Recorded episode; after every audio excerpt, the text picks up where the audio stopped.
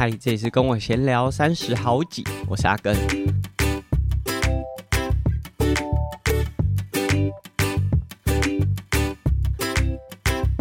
这期节目开始之前，先来分享一下泳池的近况。我们前两周的节目都有和大家分享这个新大附中的泳池，我们接手了，到现在其实还不到一个月。不过大家应该感觉到，好像我们很密集的在做这件事情，因为这真的是蛮大的一个挑战啊。那因为我们预计是在六月会正式开始营运，所以在节目播出的这一周呢，我们就会开始把包含课程的报名，你是可以直接透过无论是网路，或者是你可以到泳池，呃，跟我们约好之后，呃，填写这个课程的报名表，或者是包含会员方案，然后包含我们在之前节目有讲说我们有铁人会员，这些呢，这些资讯我们都会在本周陆续的在粉丝专业上面发布。那如果大家有 follow 阿根的社群，就我都有分享。现在这个新大附中和游泳池已经有 Facebook 粉丝专业和 IG 的账号。那如果大家有兴趣的话，相关的内容我们都会持续在这些社群平台上面快速的和大家更新。那其实大家如果看到这个粉丝专业或 IG 的大头贴，主视觉就包含 logo 也都已经出来，和整个泳池的色调我们都已经定调。那这次我同样也是跟就是跟我合作很久，包含像大家如果收到跟我闲聊订阅赞助的回馈小礼物，都是由 Kony 设计的。那这次我们持续和 Kony 合作。那其实呃要做设计，它当然就是一笔花费嘛，因为在做这些视觉，也不是情义相挺而已啊，它。就你有输出，就是要有收入，所以我们还是用了就正常的方式去做这个呃花费啦。那其实刚开始做，包含现在也都是很差，因为到目前为止我们是还没有任何收入的。就虽然说有跟品牌在持续洽谈，但是一切都会等到正式正式开始营运之后，它才会开始有收入。所以每次在做这些，就比较呃比起一般泳池在多一点点就 extra 的这些东西的时候，你都会想说，这些成本到底有没有办法回收？一开始都会有点紧张。可是我们就希望说，我们是真的很用心，然后一开始就是让它比较完整的去规划，而不是说呃做到哪里做一步算一步的那种感觉。是希望是真的蛮整体的规划。当然，可能不是说马上。就整个场馆就会焕然一新，因为包含一些啊输出的制作物啊，一些设计，它可能也有这个进场的时间，可能是陆续。但是我们希望的是，这个东西我们一开始就是有一个大的蓝图，然后慢慢把它拼起来。但是整体的规划是已经很完整的，而不是说我现在就是用一个很保守，然后呃好像做一步算一步的那种感觉。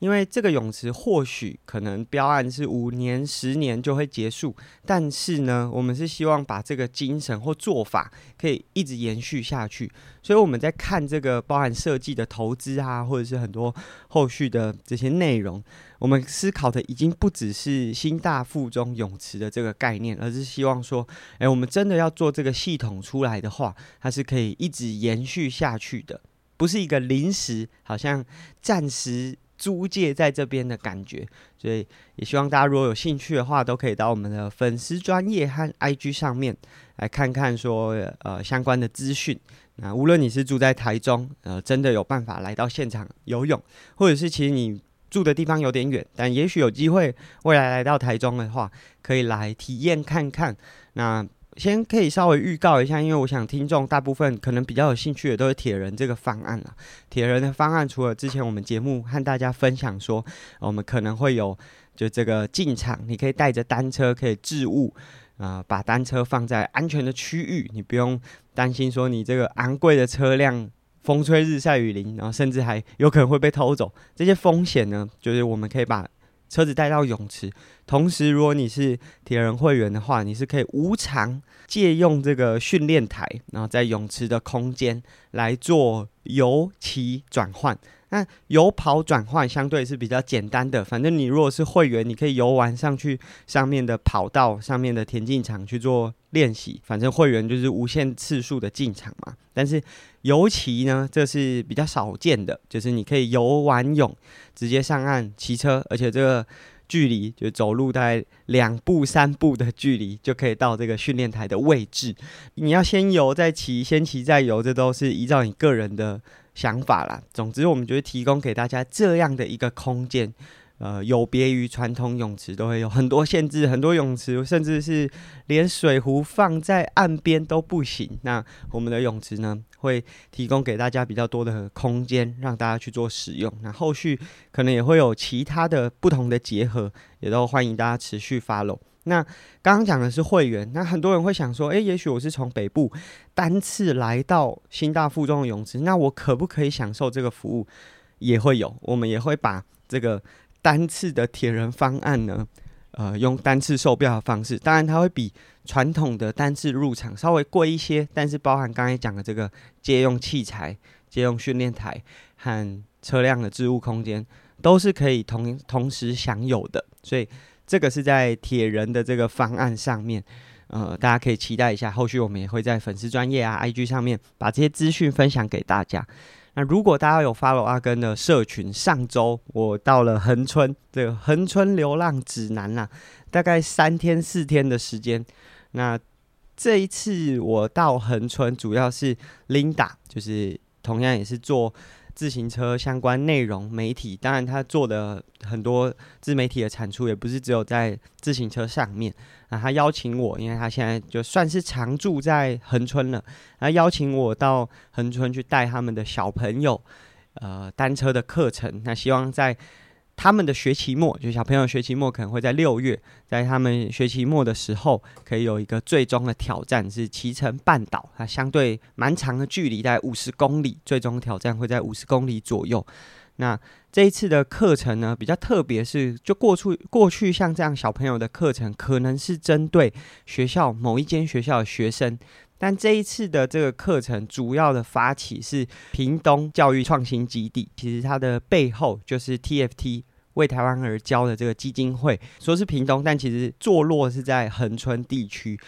所设立的这个一个基地，它号召了包含整个屏南。包含了就是四重溪，甚至你是恒春市区的学校都可以参与，所以没有限定是哪一间学校。那用的上课时间也不是学校上课时间，是周三的下午和周六的早上。嗯，大家知道这个小朋友，呃，小学生的周三下午是没有上课的嘛，所以有点像是利用他们课余的时间来做这样子的课程。那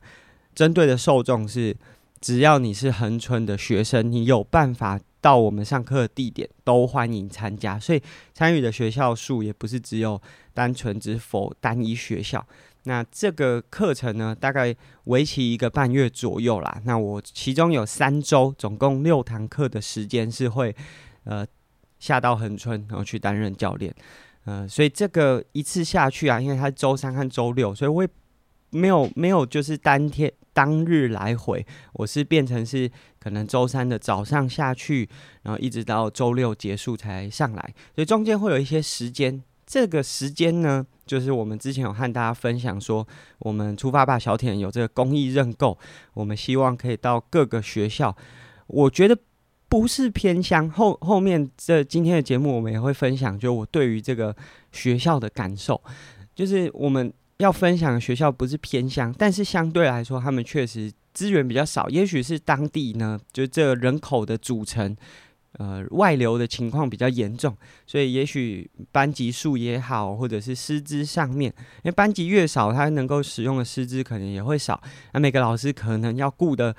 范围，就是他的权责范围很大，他就没有办法像大校这样子，呃，分工这么细腻。所以相对来说，这些学校是。比较难获得多的资源，或者是比较难获得更多的关注。那我希望说，诶，借由我都要到恒春，然后每次都会有大概两天的 free time。那我希望可以多跑一些学校。那也很感谢说，其实有点 rush 啊，就是这很赶，因为我是大概四月左右，在三四月左右接到这个资讯。那我呃担任了这个教练之后，实际确认说，诶，这个课程可以开始执行，大概是在四月底。那一直到五月，其实呃学校本来就有他们校定的一些活动嘛，所以要把我这个概念或者是分享安插进去，其实对学校来说也是一大挑战。但非常感谢，首先是呃创新基地的店长云燕，他就是帮我呃询问了说，哎，各校有没有这个兴趣，然后后续再由我去接洽。那啊、我们目前有接洽，包含了石门国小，那很感谢石门国小的校长就亲自打电话来询问我。那石门国小之外呢，包含了车城。那车城国小蛮特别的，就是它除了本校就叫做车城国小之外，它在社寮和温泉就四重溪都各有分校。那这两个分校呢，其实人数也不是少的夸张，就是呃，我自己有看过很多学校，可能每个年级就是一两个人，但是其实这两个分校人数其实也不少，可能也是有大概四十人。三十人这样子的人数，这样子的分享，就是需要一直跑不同的点。嗯、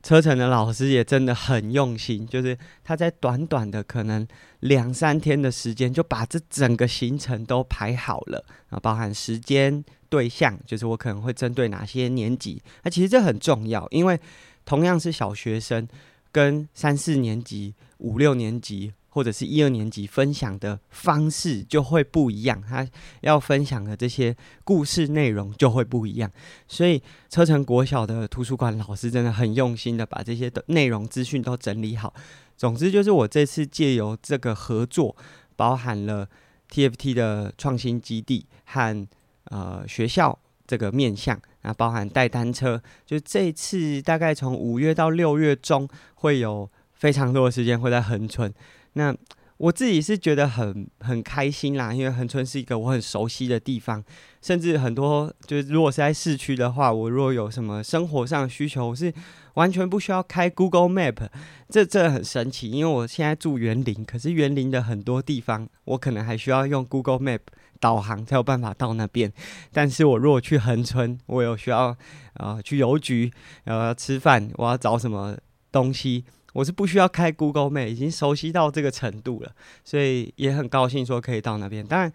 一方面是很开心，一方面也是有点担心，因为当我一个人到横村流浪，然后好像 vacation 就是 work vacation 的这个概念的时候，那代表我太太是一个人在台中彰化。那我们现在又在泳池一个很前期的阶段，然后小朋友虽然我们从上周开始。有保姆了，可是就是还是会分身乏术，所以都是赶快活动结束呢，就赶快回到台北。所以也因为这样，我就把这个礼拜原本要跑，就录音的这周本来要跑 The Nose Face 的比赛，我就弃赛了。我就决定时间还是要用在刀口上啦。所以这个是就这次下恒春一个很大的整个大计划。那后续我会用一个专。题的节目来分享，就这次下去带这个恒春小朋友骑单车的活动，因为它其实是一个蛮特别的组成。那刚刚我们只讲了 Linda 和恒春的这个创新教育基地，但是呢，我们刚才没有讲到的是，就其实 Linda 背后其实它代表的是火箭人的团队。那火箭人呢，在恒春。花了蛮多的时间耕耘，呃，这是这一次下到恒春之后，受到他们很多的照顾，因为呃，我自己下去，那势必是需要找住的地方啊，然后或者是呃，日常生活当中其实有很多嗯，不算是复杂，但是也是需求的一些东西是需要当地的人协助的，所以这次呢，就是我在呃整个合作的过程当中，是包含了 Linda，然后。教育创新基地，然后火箭人的团队，其实还包含了诚毅文旅啦。那诚毅文旅比较算是赞助商的角色。那有那么多的角色加入其中呢？其中火箭人的团队是这次我算是完全全新认识的，因为 Linda 我认识很久。然后教育创新基地呢，其实我有面试过 TFT 嘛，所以我也对他有。不是熟识，但是有一定的认识，知道他们在当地是在是在做什么。但是火箭人团队呢，就是我常常在 Linda 的 IG 现实动态上面看到，或者是他们现在最近有在办约骑，但是我没有真的跟他们的成员互动过。那实际抵达恒春，然后跟他们互动之后，就可以发现到说，诶，他们每个人都有很多不同的专业背景。因为火箭人这个团队原本在做的是比较偏艺文的，包含音乐、艺术。那这几年开始，诶，因为恒春毕竟是一个很阳光的地方啦，所以很多运动的人，不管你是水上运动、冲浪啊，或者是呃浮潜、海域的运动，或者是往山上的一些运动。都可以在恒春找到适合发挥的舞台，所以火箭人这几年除了原本着重的这个艺文产业，他们也开始有一些单车或者是户外运动的体验。那每个人其实都有非常多的背景，除了他们刚才前面讲的这些艺文背景之外，那他们可能也有接一些案子。那这些案子可能会需要跟公部门沟通，或者是跟像。我这样子第三方的合作，所以每个人都有他自己的专业。那我觉得是一个很特别的团队。那我们也会把他的包含火箭人的这个实验室连接放在下面文字说明，以及他们最近开始推出的 Launcher Club，主要是针对一些户外运动的资讯放在下面。那其中就这次我下去呢，就除了带小朋友单车的骑乘，带完小朋友挑战的隔天，六月十一号。我和 Linda 也有跟 Luncher Club 做了一个约骑的活动。那这个时间呢，是在六月十一号，就周日早上。然后我们会从四重溪，呃，屏东青年旅创基地开始骑乘，那大概四十公里左右的距离。那这一场呃赞助的伙伴呢是 Topic，所以几乎都是我很熟悉的伙伴啊，不不管是 Linda 还是 Topic。那当然，火箭人是最近就慢慢有一些。联呃联络和互动，我会把这个报名的资讯，就如果大家那个周末是有空的话，很欢迎大家六月十号先来跟我们跟小朋友一起骑车，六月十一号再来参加这个火箭人就是 Launcher Club 的约骑活动。那这个活动呢，主要是针对 Launcher Club 的会员，不过会员是目前不用付费，就是你在。六月三十之前加入会员是不用付费的，那限额是二十人。然后我们骑乘的路线呢，后续会慢慢把这些资讯公开出来，所以大家如果有兴趣的话，我会把它附在下面的文字说明，然后包含一些呃行程上面的规划，就大家可以参考看看。也许六月十号、十一号这个两天可以来到恒春，啊，跟我们一起骑车，一天跟小朋友，一天跟大人，那。这个是就这一次跟火箭人的团队，因为住在一起，我住在他们的有点算宿舍，然后有很多的交流，所以有进一步的了解。然后我觉得大家都是在做呃很有意义，而且朝着也许目目的是不同的，因为像火箭人的团队很。Focus 在恒春在地创生，那我自己没有那么地域性的限制，就是也许去台东花莲我也很 OK，但是其实大家在呃朝向的方向都很类似，所以很高兴可以认识这一群的伙伴。那刚刚我们有讲说，就是我这次想要把小铁人的书籍带到恒春的各个学校，其实，在走各个学校的时候，也会有一个感觉，就是大家很喜欢用偏乡去叙述一间学校，然后会觉得说，哎，他们好像就是资源上的稀缺，可是其实没有看到更多的是眼界。就是这次，呃，因为这个教育创新基地坐落的是在车城国小的温泉分校，那它的人数大概就是在三十人左右，呃，它的。走进去，除了我们刚才讲的这个创新基地，因为是一个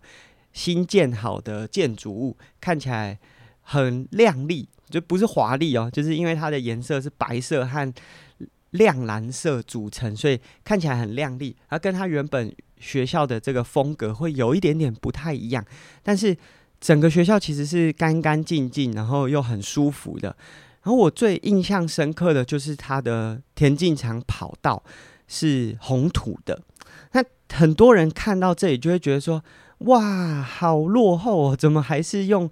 红土的跑道不是用 PU 跑道，可是我自己的感觉呢，会觉得说，哦，这是一个非常可贵的资源呐。我不知道，就对听众来说，PU 跑道和红土跑道在你脑中的想象是什么？但很多人的想象可能是 PU 跑道是呃进步的象征，就是它跑起来的路感比较好，看起来比较整齐。因为像红土跑道可能会长杂草，或者是它的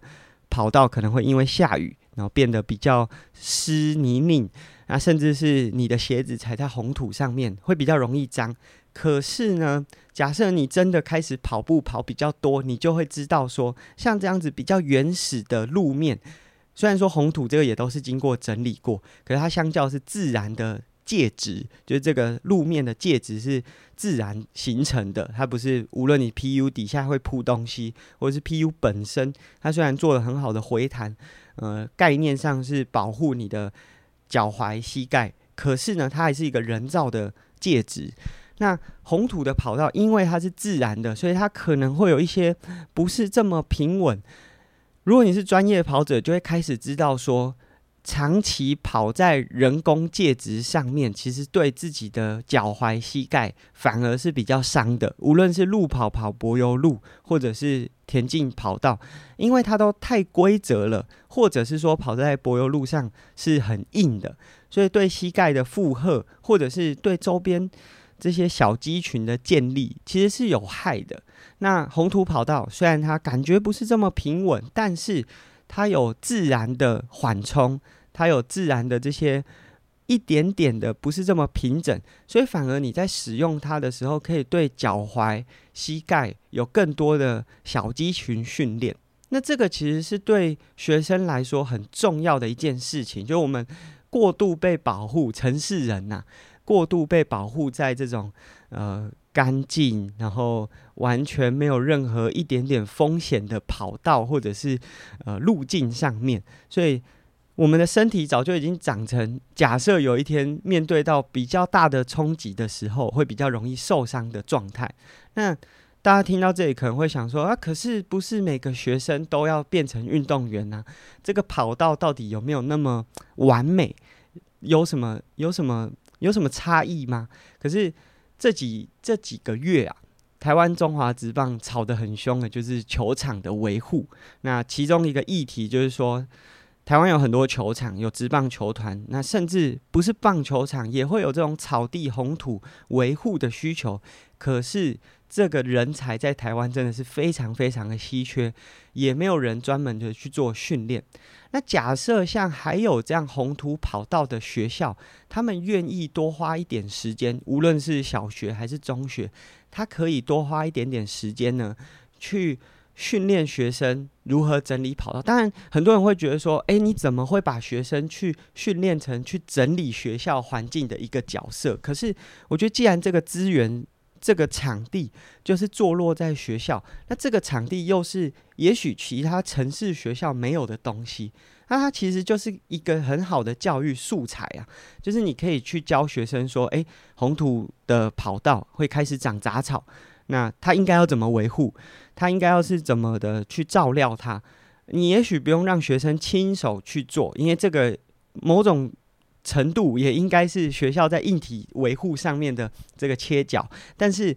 学生是可以去了解这件事情的。那也也许对于这些呃学校没有 PU 跑道的学校，他只有红土跑道的学校的学生来说，他以后不会成为运动员，可是他可以理解这件事情。也许他未来升学的时候，或者是他在找寻一样自己专业的时候，他可以从这个切角去进入。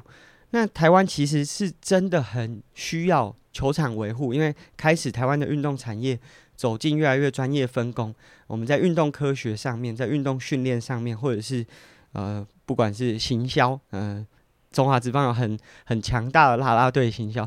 种种的都在往进步的方向前进的时候，假设我们的最基础的球场建设是一直跟不上的话，它也是一个落后的。位置啊，就会处处处于一个落后的位置。那我这里举的其实只是我从运动的这个观点，也许宏图跑道是对于这样子学校拥有这样子设施，很多人会觉得说他没有 PU 跑道是他的落后，但是对我来说，这个宏图跑道反而变成他在生活上的一个优势，因为城市的学校没有这样子的经验啊，那所有别人没有的经验，而你有，就是你的武器。那在这样子的观点之下，你会觉得这样学校的学生是偏乡吗？他其实反而拥有更多的资源，只是他没有看到。那这个有没有看到，才是学校之间最大的差异。那其实对现在很多城市的学校来说，也许是家长社经地位也好，或者是学校老师有足够的时间分工，让他们有办法去看到学生的差异性，然后给他不一样的内容去做学习，所以他可以看到的东西。更多元的，这是城市学校真的是在他们的环境当中拥有的。那我觉得，对于这些可能，也许是因为少子化，也许是因为人口外流，造成这个城乡差距越来越大的这些学校来说，其实他们是需要找到自己学校特色所在，然后借此去有一些不一样的衍生。那也许每个学生都可以上这个跑道的使用维护。去了解，不是每个学生以后都会变成这个球场管理员、球场的维护照护人员。诶，大家这样听起来可能会觉得说啊，你都觉得这些学校的学生一定要变成这种比较好像技工类的工作，可是我觉得不是。这个工作其实它也有很高度的专业，例如说，除了实际现场在那边种草之外，还有水分的保持，或者是。土层，因为我们球场会有不同的土层，就是它的上下层要怎么堆叠。球场设计，它其实也可以是办公室的工作。其实不是大家想象中，球场维护的工作就一定只有在第一线风吹日晒雨淋。它其实是一个很细腻的工作，只是我们过去因为不够尊重这样的专业，所以不知道而已。那也许不是每个。学生都会变成这个角色，可是这些学校一定可以找到很多类似这个概念，城市没有，只有在这些学校才有的一些特色。那呃，很多人会觉得说啊，那你好像从小就把他养成同样一样的人，可是其实在学习这项技能的时候，他可能也会需要了解，诶，那国外的草是怎么种起来？国外的气候、国外的环境，它是怎么和台湾有什么差异？台湾是多雨。炎热，然后湿气重；国外可能是冷，然后不一样的环境。那草种的草植可能也会不同。那在这个学习过程当中，他会不会也需要英语能力的培养，或者是其他阅读能力的养成？其实是一样的。就是像我们之前有说，学运动的目的不是为了成为很厉害的优秀选手，而是在学运动的过程当中，我学会了怎么去学习一样东西。因为我会把每一样东西拆解，然后我会需要知道我要如何取得一个知识，我要如何辩证这个知识来源是正确还是错误，是假的还是真实有用的资讯。这个每一个产业其实都一样。那就像台湾不是每个人都会当医生，可是大家都还是用当医生的那种教育方式在教学生，所以。这个概念啊，是我这一次到了这个这些学校之后，一个很明确的感受。就每个人其实都有他适合的切角、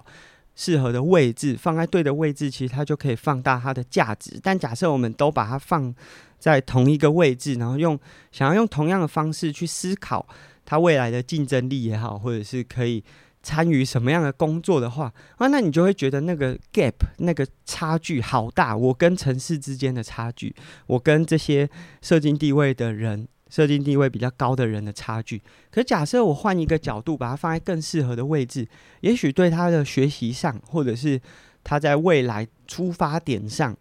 他其实对于某些族群来说，他也是站在更领先的起跑点。所以。每个人其实都有最适切的位置，然后站在最好的位置出发的时候，会具有更强而有力的动力，甚至在这个学习过程当中，他会更有自信，转变成他学习其他延伸事物之后，更多的自信心和加分。所以，这是我觉得这一次去到这些学校，但这些概念也许也许是我以前就会就会在节目当中分享。可是这次实际走进学校之后，我找到了更多更实际的案例，去感受这件事情。所以今天的这个节目啊，就是我们分享了我去恒春做的这这些事情，然后同时也看到这些学校其实它有很多的优势。那只是假设我们都是用这种领薪水员工的视角，想要单一角度去争取最大化的资源，我们可能。或许真的可以争取到资源，可是未必会争取到真的符合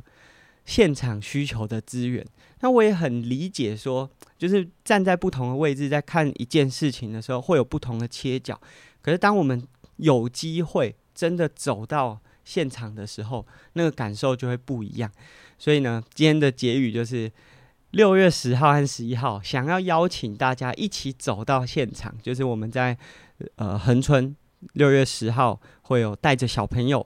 骑恒春半岛，会从呃四重溪一直骑到鹅銮鼻，然后再折返回来。就是我们会直线的穿越这个呃整个恒春地带。那同时在隔天的六月十一号呢，会针对所有喜欢骑车的伙伴，我们会有一个约骑的活动。那主要是 Linda 担任主揪，那我就是呃这次的算是领骑嘉宾吧。然后我们会。在屏东的青年旅创基地，一起带着大家骑乘。那这个活动因为是针对会员，所以如果大家有兴趣的话，在六月三十之前加入会员是免费的。那后续有很多的资讯，你也可以借由你的会员身份获得更多恒春相关的资讯，无论是骑乘或者是一些旅游的资讯。那这是今天的节目啊，接下来从。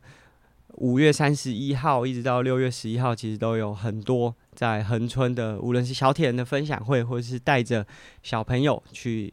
挑战这些路线。那这是我们今天的节目。假设对我们节目有兴趣，可以在 Apple Podcast 上面给我们评价，或者是现在 Spotify 也可以留言了。那我们这期节目就到这边，下集见喽，拜拜。